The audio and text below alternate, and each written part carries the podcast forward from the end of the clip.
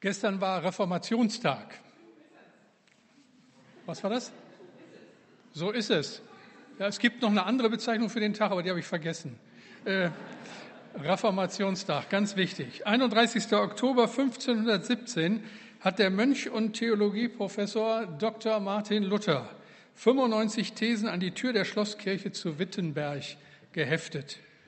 Und da stand in lateinischer Sprache etwas zu den Zuständen in der Kirche, eine Schrift gegen die Missstände in der Kirche und er forderte die Verantwortlichen damals auf zu einer akademischen Disputation.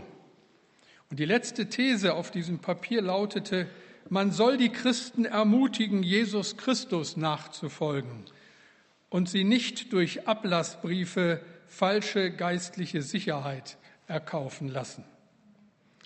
Reformationstag. Übernächstes Jahr sind es 500 Jahre her, dass das geschehen ist zu Wittenberg. Und die 95 Thesen, das wissen wir, haben die Kirche verändert. Die Paulusgemeinde ist eine evangelische Freikirche und gehört damit zur weltweiten evangelischen Kirche, die ihren Ursprung in der Reformation hat. Allerdings, bei aller Unterschiedlichkeit, wissen wir uns mit der katholischen Kirche, mit allen orthodoxen Kirchen und auch allen Freikirchen der evangelischen Kirche in aller Welt eins im Glaubensbekenntnis. Ja, wir glauben an Christus, unseren Herrn. Hin und wieder ist es gut und der gestrige Tag gibt uns den nötigen Anstoß dazu, sich bewusst zu machen, was glauben wir denn eigentlich? Was eint die weltweite Christenheit? Wo sind wir geistlich zu Hause? Ein Vers aus dem Römerbrief soll die Richtung vorgeben, in die es in dieser Predigt geht. Und zwar steht dieser Vers in Römer 10, der Vers 17. Da schreibt Paulus, doch es bleibt dabei. Der Glaube kommt allein aus dem Hören der Botschaft, die Botschaft aber gibt uns Christus.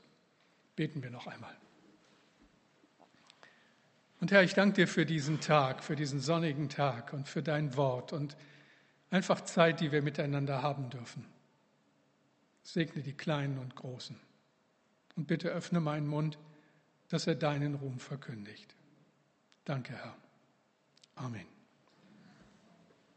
Ja, ich glaube an Christus, unseren Herrn. Der Glaube kommt allein, so schreibt Paulus, aus dem Hören der Botschaft. Was macht diese Botschaft aus? Lohnt es sich dafür zu leben?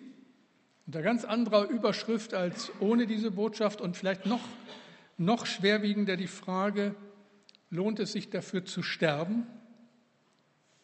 Was wollen wir? Was predigen wir? Und warum ist das so wichtig? Wisst ihr, wann immer ich Gottesdienst vorbereite, wann immer ich mir Gedanken mache über die Gottesdienste, und das kriege ich auch nicht los, hoffe und bete ich dafür, dass es weitergeht. Ich kann mich nur ganz schwer abfinden mit dem Status quo, mit dem, was ist. Ich freue mich immer, wenn Gemeinde geht, wenn sie sich vorwärts bewegt, wenn sie eine neue Vision hat für eine nächste Generation. Ich bete schon eine ganze Zeit lang dafür, dass eine nächste Generation Verantwortung übernimmt und dass sie diese Gemeinde fähig macht, wie das die getan haben, die vor uns den Weg gegangen sind, diese Gemeinde fähig macht, Menschen zu Christus zu führen, sie bevollmächtigt am Bau des Reiches Gottes. Und dass wir uns nie in selbstzufriedener Weise mit dem begnügen, was ist. Ich denke, dafür kennen zu wenige Menschen in dieser Stadt und um zu den Herrn Jesus persönlich. Und deswegen immer wieder die Frage, bewegt sich was? Es ist so wichtig, dass wir das immer wieder neu fragen. Ich frage mich, wie hören heute Menschen, die mit Gott nichts mehr am Hut haben, das Evangelium? Wie gehen sie überhaupt mit christlicher Wahrheit um? Vorgestern, so in der ganzen Ankündigung des Samstag im Radio, sagte der Moderator, äh, so und so, morgen ist ja Halloween und dann wies er auf alle möglichen Orte in Bremen hin, wo die entsprechenden Partys stattfinden und sagte dann noch, mit dem äh, Fest wissen wir ja im Gegensatz zu dem christlichen Feiertag noch was anzufangen. Und da habe ich gesagt, besser kann man es nicht ausdrücken, um das ganze Elend zu offenbaren. Und da müssen wir, so denke ich, gegenhalten. Das kann man so nicht hinnehmen. Da will ich beten und predigen, bis ich nicht mehr kann. Wie werden wir den unterschiedlichen Bedürfnissen gerecht? Wie reagieren wir auf eine sich so schnell verändernde, total vernetzte und wie ich auch finde, immer mobilere Gesellschaft? Wie muss ein Gottesdienst aussehen, dass ihr, die ihr dazugehört, dazu einladet und dass die, die ihr eingeladen habt und die kommen, auch wiederkommen? Wir arbeiten immer wieder an unseren Gottesdiensten. Ich bin Daniel so dankbar, dass er sich da immer wieder neu Gedanken drüber macht. Und wir wollen verändern und wollen es so gestalten, dass es anziehend ist. Wir schaffen neuen Raum, müssen neuen Raum schaffen, damit die Arbeit weitergehen kann. So viele Dinge und wir müssen überlegen, wie wir das angehen. Aber ich denke, noch viel wichtiger als die Wie-Frage ist die Was-Frage. Was glauben wir? Was wird in dieser Kirche gepredigt? Was bekommt die Gemeinde zu hören? Was muten wir ihnen, die sie unsere Gäste sind, zu? Wisst ihr, wenn der Inhalt nicht stimmt, nützt die beste Verpackung nichts. Dann haben wir eine Mogelpackung und das ist schlecht. Den roten Faden, der sich durch die Bibel zieht, das durchgängige Thema im Alten und Neuen Testament, darum geht es immer wieder. Und das nennen wir das Evangelium, die gute Nachricht. Evangelium kommt ja aus dem Griechischen und bedeutet tatsächlich die gute Nachricht. Vor 500 Jahren hat Martin Luther in einer dunklen Zeit der Kirche das Evangelium neu entdeckt. Und es kam zu einer umfassenden Reformation. Martin Luther war es dann übrigens auch der, der der Predigt so eine zentrale Bedeutung.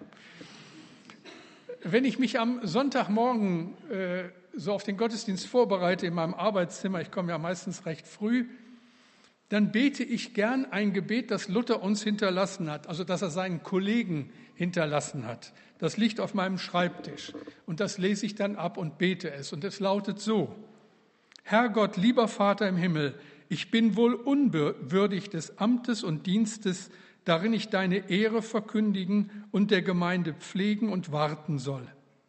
Aber weil du mich zum Hirten und Lehrer des Wortes gesetzt hast, das Volk auch der Lehre und des Unterrichts bedürftig ist, so sei du mein Helfer und lass deine heiligen Engel bei mir sein.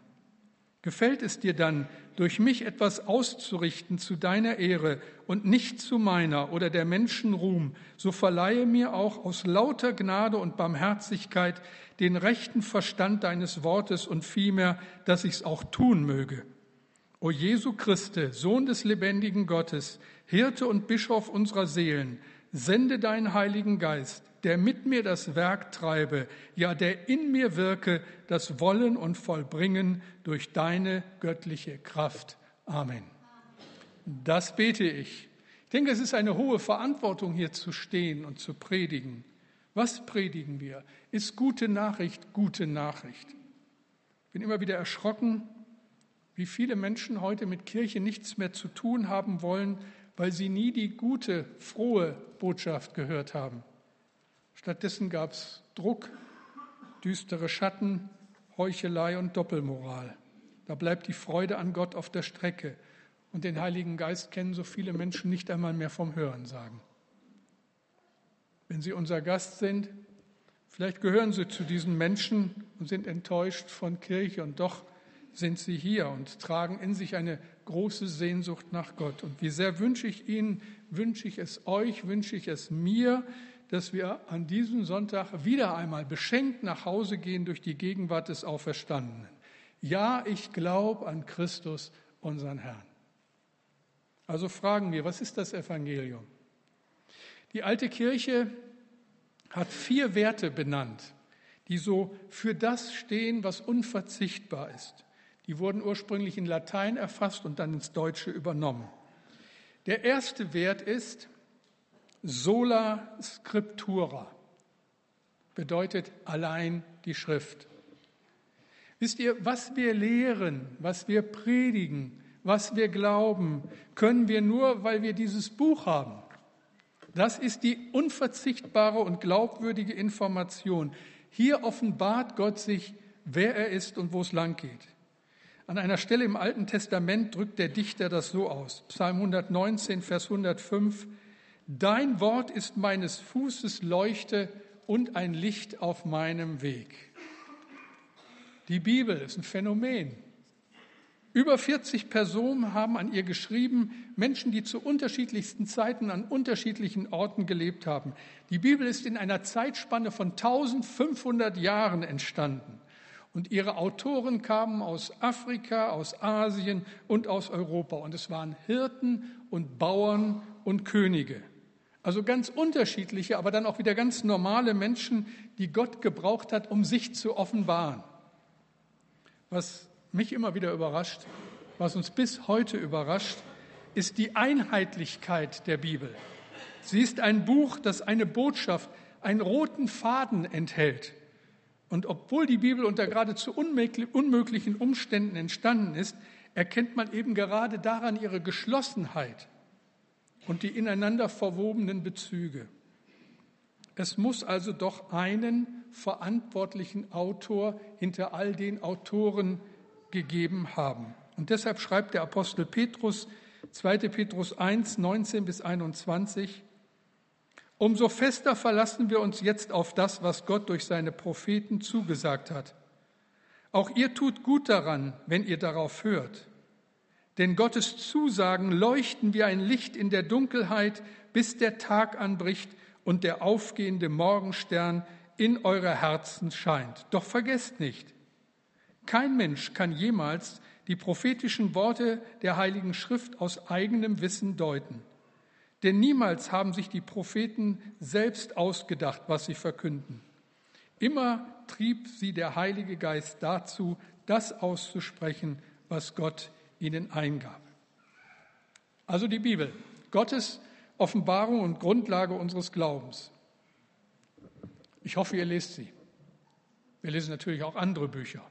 Auch das ist gut. Ich lese gern und ich lese auch viel. Im letzten Urlaub habe ich es geschafft, 13 Bücher zu lesen.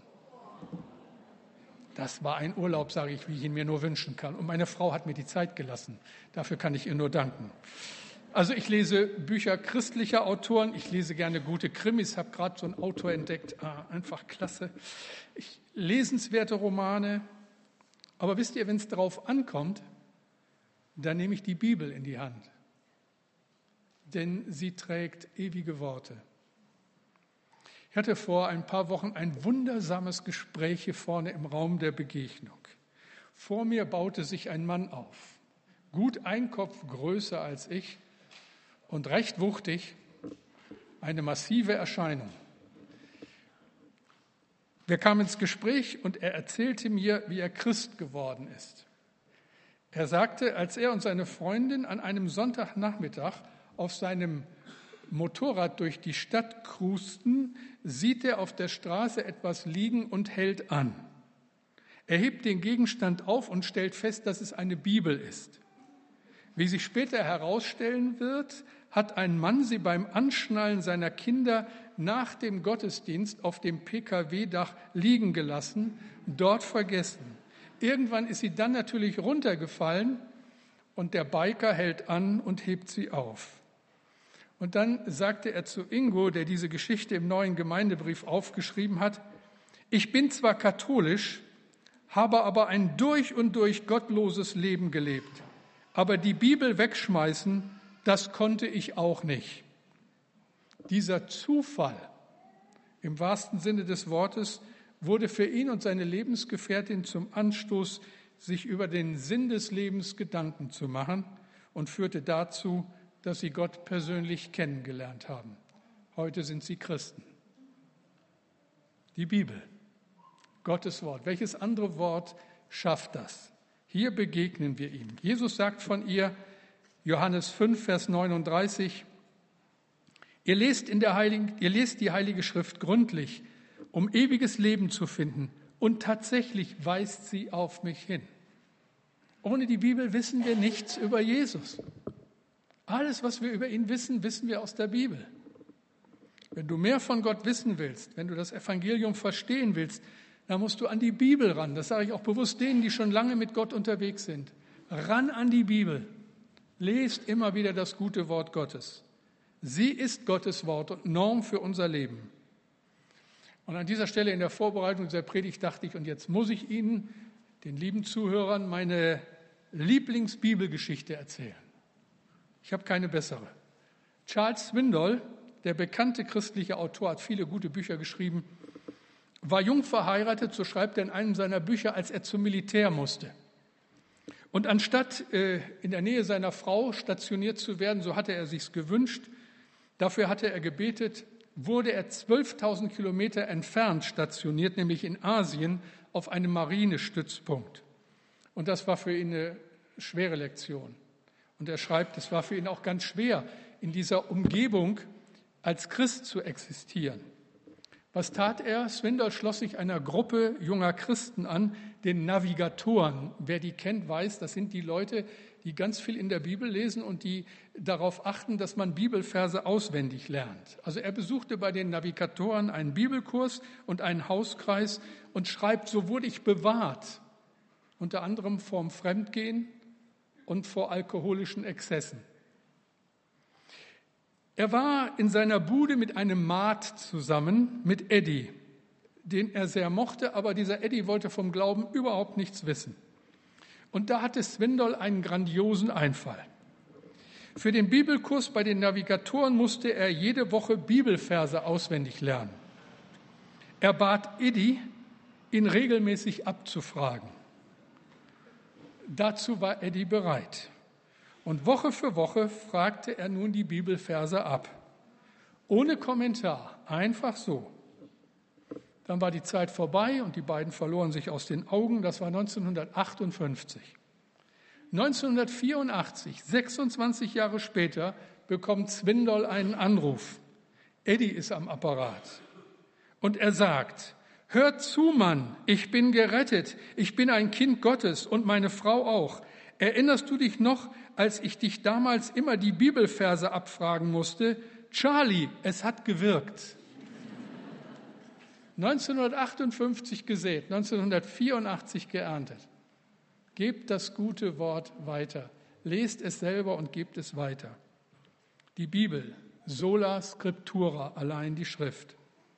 Der zweite Wert, solus Christus allein Jesus Christus. Ich sprach schon von dem roten Faden in der Bibel, das durchlaufende Thema, und das ist, Gott liebt diese Welt und deshalb wird er Mensch in Jesus Christus, stirbt für uns und rettet uns und schafft neues Leben. Jesus ist die Mitte, der gekommene, gekreuzigte und auferstandene Herr. Über ihn sagt die Schrift Apostelgeschichte 4, Vers 12, nur Jesus kann den Menschen Rettung bringen. Nichts und niemand sonst auf der ganzen Welt rettet sie. Jetzt wird schwierig, weil das, was dieser Vers herausstellt, politisch nicht korrekt ist. Aber das ist egal. Es ist, wie es ist. Jesus ist nicht ein Weg zu Gott. Jesus ist nicht eine Möglichkeit, Glauben zu leben. Jesus ist nicht einer der guten Menschen, die wir in jeder Religion finden. Jesus ist Gott, der alleinige Gott. Und Paulus schreibt, nur Jesus kann den Menschen Rettung bringen. Lukas schreibt das, Apostelgeschichte 4. Daraus folgt, jeder Mensch braucht Jesus, wenn es um den Weg zu Gott, wenn es um die Ewigkeit geht. Ob Atheist oder Agnostiker, ob Jude, Muslim, Hindu oder Buddhist, ob Esoteriker oder Spiritist, Vergebung der Sünden, Auferstehung, ewiges Leben wird nur der erleben, der glaubt und bekennt, ja, ich glaube an Christus, unseren Herrn. Ich weiß, welchen Missbrauch die Kirche mit der Wahrheit betrieben hat, wie Scheinkristen in unüberbietbarer Arroganz und im Machtrausch das Christentum für ihre egoistischen Zwecke missbraucht haben. Aber das ändert nichts an der Wahrheit. Jesus ist der Weg zum Vater, Jesus allein. Und er selbst sagt sehr exklusiv und einmalig, Johannes 14, Vers 6, ich bin der Weg und die Wahrheit und das Leben. Niemand kommt zum Vater, denn durch mich. Deswegen steht in dieser Kirche und in jeder Kirche ein Kreuz. Allein Jesus Christus. Der zweite Wert. Der dritte, sola gratia, allein aus Gnade. Jetzt wird's unglaublich. Es ist unglaublich. Im wahrsten Sinne des Wortes.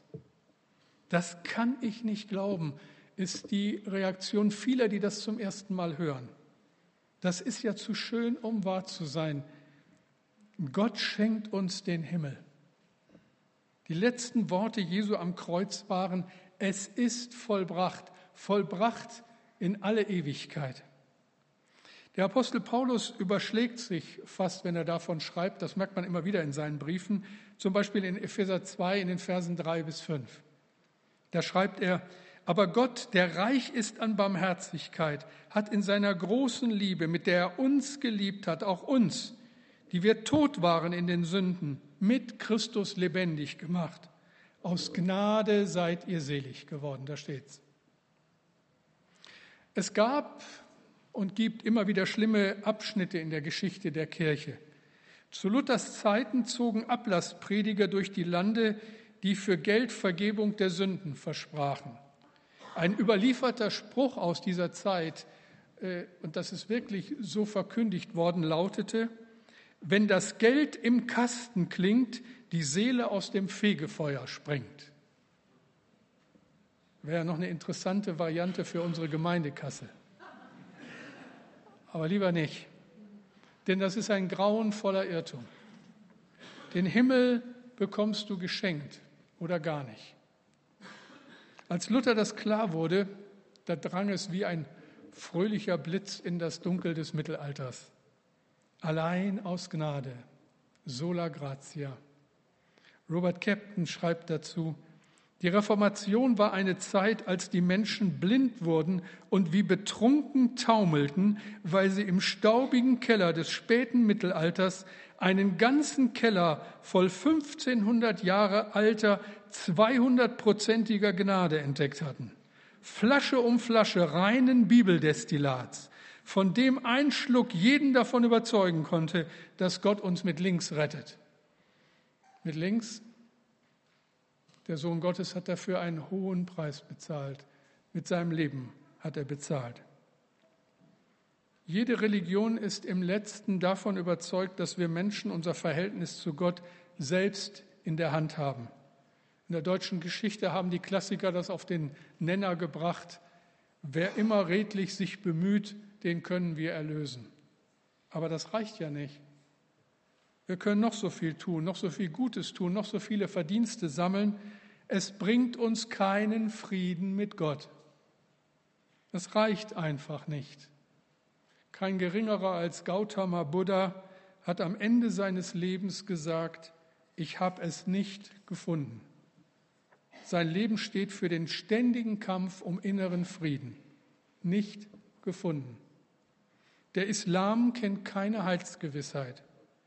Niemals kann ein Muslim sicher sein, dass er ins Paradies kommt. Wenn Selbstmordattentätern von muslimischen Geistlichen das versprochen wird, zeigt das nur, wie sehr sie sich danach sehnen. Der Hinduismus kennt keine Errettung. Im Gegenteil, durch den ewig währenden Kreislauf der Wiedergeburt kannst du hoffen, dein Karma zu verändern um dich dann irgendwann aufzulösen. Irgendwann. Ich habe gerade ein interessantes Buch gelesen und da bin noch dabei, das heißt das Buch der Mitte. Ist ein hochinteressantes Buch über die Wirkung der Bibel in der Weltkultur von einem Inder geschrieben. Und er schreibt unter anderem, ein frommer Hindu kann ohne Reaktion an einem bettelnden Straßenkind vorbeigehen. Er hat sogar ein gutes Gefühl dabei. Das Kind büßt sein Karma ab und es wäre falsch, ihm den Weg zu erleichtern. Dann müsste es im nächsten Leben wieder von vorne anfangen. Erbarmungslos, hoffnungslos, gnadenlos. Ganz anders Gott, wie er sich in seinem Wort in der Bibel offenbart, ganz anders das Evangelium. Der Weg in den Himmel hat einen Namen, Jesus Christus. den Himmel bekommen wir geschenkt oder gar nicht. Allein aus Gnade, das ist das Evangelium, der dritte Wert. Und nur noch der vierte, sola fide, allein aus Glauben. Ihr sitzt hier in diesem Gottesdienst, ihr hört Verse aus der Bibel, hört die Predigt, ich hoffe zumindest, dass ihr zuhört. Ich predige über die Gnade Gottes, ich predige über Jesus, den Weg zu Gott, und es berührt dein Herz, hoffe ich zumindest. Aber was passiert dann? Wenn es gut läuft, glaubst du, du vertraust Gott. Du glaubst Gott aufs Wort und vertraust ihm dein Leben an. Das ist unglaublich. Das ist so viel. Wenn ich mir darüber manchmal so Gedanken mache, dann wird mir ganz anders. Fällt es mir gar nicht so leicht, hier vorne zu stehen. Du weißt um all die Informationen, die du gehört und verarbeitet hast, und sie erreichen dein Herz, hoffe ich. Und so wird man Christ und so bleibt man Christ, weil man davon lebt. Also eigentlich nicht schwer und doch so schwer, weil die Botschaft hören, ihr zustimmen, noch nicht bedeutet zu glauben und zu vertrauen. Das sind zwei Paar Schuhe. Es geht eben nicht nur um ein Wissen und ein Fürwahrhalten, sondern es geht darum, dass ich mich dann dem auch anvertraue, um den ich weiß. Ihm vertraue. Es geht um Glauben. Ich vertraue Gott mein Leben an. Ich übergebe ihm das Kommando über mein Leben banales Beispiel. Vor ein paar Wochen war ich mit meiner Esther äh, ein Wochenende in London. Das war aufregend. Und am Sonntagmorgen waren wir im Gottesdienst der Trinity, der Holy Trinity Brompton Gemeinde. Das ist die Gemeinde von Nicky Gamble, dem Begründer des Alpha-Kurses. Der hat auch selber gepredigt. Es war ein besonderes Erlebnis. Wir sind mit Ryanair nach London geflogen. Alles hat gut geklappt. Ich habe auch keine Probleme mit dem Fliegen aber so ein ganz klein wenig mulmig wird mir immer dann, wenn das Flugzeug beschleunigt, abhebt und dann an Höhe gewinnt und dann so komische Geräusche dabei sind. Und dann denke ich immer, solange die Stewardess noch lächelt, ist alles in Ordnung. Und fliegen täglich Maschinen nach London. Wenn ich das nun weiß und auch glaube, dass sie fliegen, was muss ich tun, um nach London zu kommen? Ich muss einsteigen. Da hilft alles nichts. Ich muss mich diesem Ungestüm anvertrauen. Und so bin ich auch nach London gekommen und sogar wieder zurück. Hätte ich nur äh, gewusst, dass das so ist und wäre nicht eingestiegen, der Gottesdienst hätte in London auch ohne mich stattgefunden. Aber ich wäre nicht dabei gewesen. Und wisst ihr, das ist es mit dem Glauben. Ich kann eine Menge wissen. Aber wenn ich nicht vertraue, wenn ich mich diesem Herrn nicht anvertraue, geht das alles an mir vorbei und ich bin am Ende nicht dabei. Vertrauen, Glaube. Wir haben die Bibel, hören von der Gnade Gottes, lernen Jesus kennen und nun liegt es an uns. Wir lassen uns darauf ein und Gott schenkt uns das Vertrauen. Und nicht einmal das können wir als Leistung abrufen, sondern auch das ist ein Geschenk, das Gott denen schenkt, die ihn darum bitten. Ich habe euch am Anfang einen Vers vorgelesen, Römer 10, Vers 17, doch es bleibt dabei, der Glaube allein kommt aus dem Hören der Botschaft, die Botschaft aber gibt uns Christus.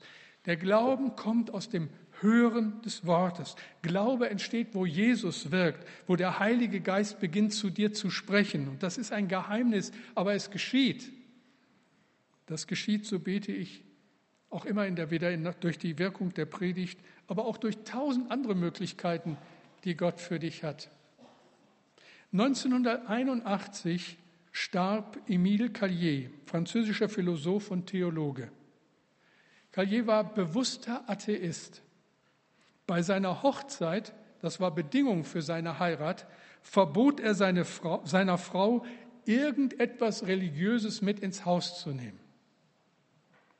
Nach dem Zweiten Weltkrieg, in dem er verwundet worden war, fasste er einen Entschluss. Er wollte ein Buch schreiben, das ihn, so schreibt er, von Furcht und Angst zur Befreiung und höchster Freude führen würde. Das Buch wurde gedruckt Er wartete eine Zeit und dann, so schreibt er, nahm er eines schönen Tages an einem sonnigen Tag dieses Buch in die Hand, setzte ich sich im Garten auf eine Bank und begann zu lesen. Und dann las er und nach einiger Zeit schlug er das Buch enttäuscht wieder zu und ging zurück ins Haus. Warum? Er schreibt, mit jedem Satz verband ich meine eigene Geschichte und ich konnte mit all dem jetzt überhaupt nichts mehr anfangen. Und wie Gott das so will, genau an diesem Tag bekam seine Frau eine Bibel geschenkt und brachte sie mit nach Hause, ein wenig zitternd, weil sie ja um die Einstellung ihres Mannes wusste. Und sie traute sich kaum, ihm die Bibel zu zeigen. Doch Callier nahm sie in die Hand, hörte gar nicht mehr weiter auf das, was seine Frau ihm erzählen wollte. Er ging in sein Arbeitszimmer, schlug die Bibel auf und landete zufällig bei der Bergpredigt. Und dann schreibt er, ich las und las und las. Ich sprach die Worte laut vor mich hin. Und eine unbeschreibliche Wärme durchflutete meinen Körper. Ich fand keine Worte, um meine Ehrfurcht und mein Staunen auszudrücken. Und auf einmal merkte ich, das war das Buch, das mich verstand. Als ich las, da wurde der eine, von dem sie sprachen, der eine, der sprach und handelte, für mich lebendig. Emile Callier wurde Christ. Sola fide, allein der Glaube. Ja, ich glaube an Christus, unseren Herrn. Beten wir. Und dafür danke ich dir, Herr, dass wir dich gar nicht verteidigen müssen, dass wir niemanden überreden müssen dass du es bist, der Glauben schenkt, der uns sein Wort anvertraut hat. Und wir staunen über das, was du immer wieder dadurch tust. Wir beten dich an, geben dir die Ehre. Danke für deine Nähe. Amen.